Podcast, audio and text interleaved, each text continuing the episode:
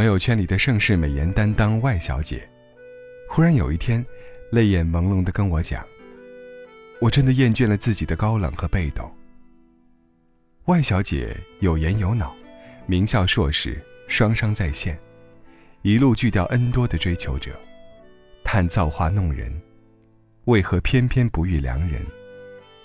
可是真正遇到心动那个，却捧着手机，痴痴等到夜半。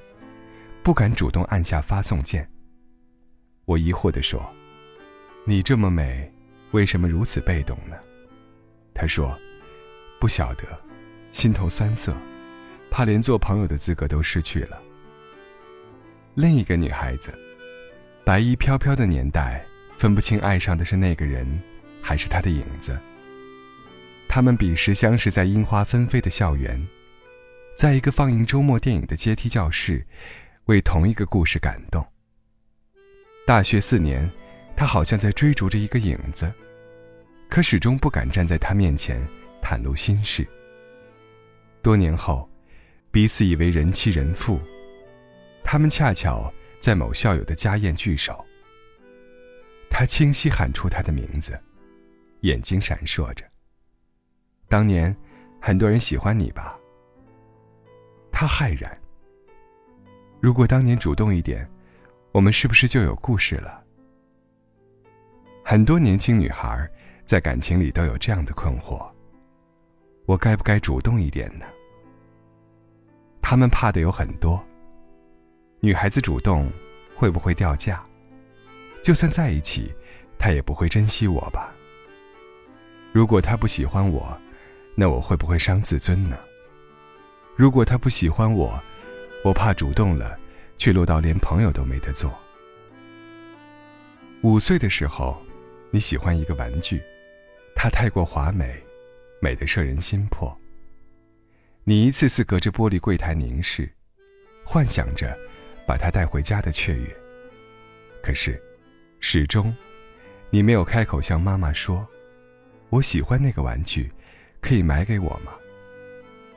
十五岁时。你最大的烦恼是学校里的功课，和玻璃橱窗里那条蓬蓬裙。你幻想着穿上它转圈，骄傲的如同真正的公主。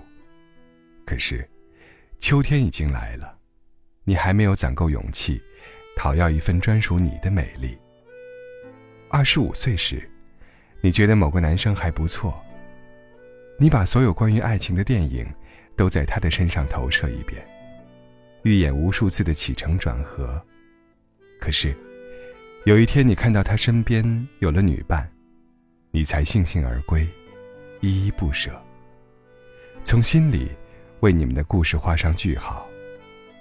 其实你们的故事从来没有开始过。你看，女孩子总是容易活得很被动。我们从小被教育要矜持，要懂事，做一个淑女。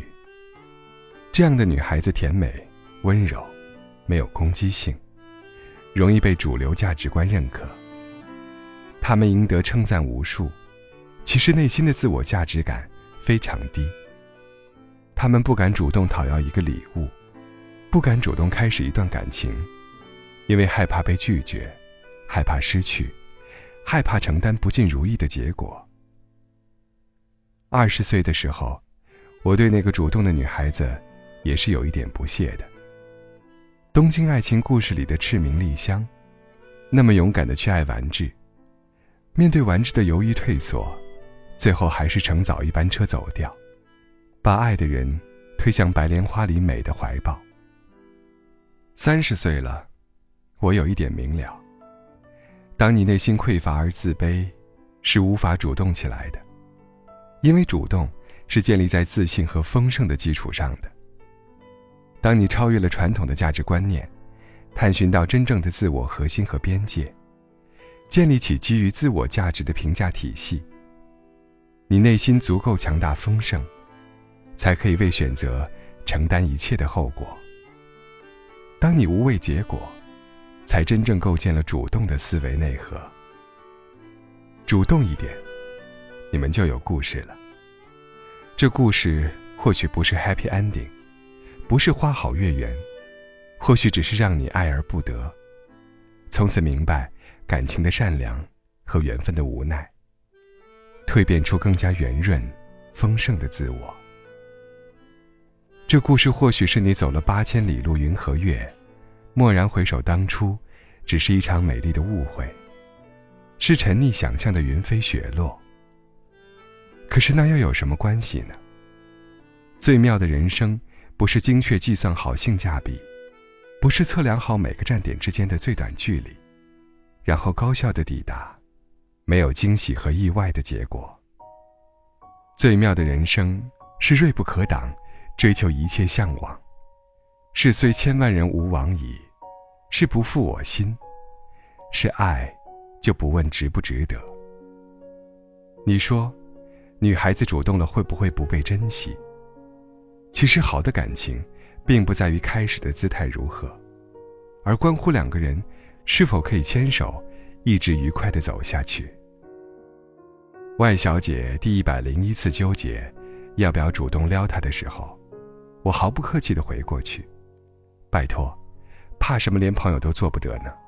你又不是为了当他朋友，看他秀恩爱的。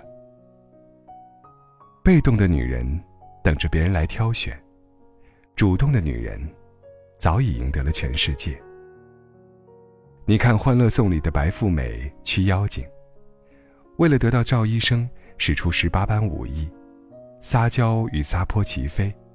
纵容共诱惑一色，比起真正爱的人，真正想实现的梦想，真正想抵达的远方，你的自尊真的没有那么贵。愿你有勇气主动，也有能力承担主动的后果，书写真正属于你的故事，不管这故事编织出怎样的经纬和结局。对于你个人的生命体验来说，已经足够精彩，值得。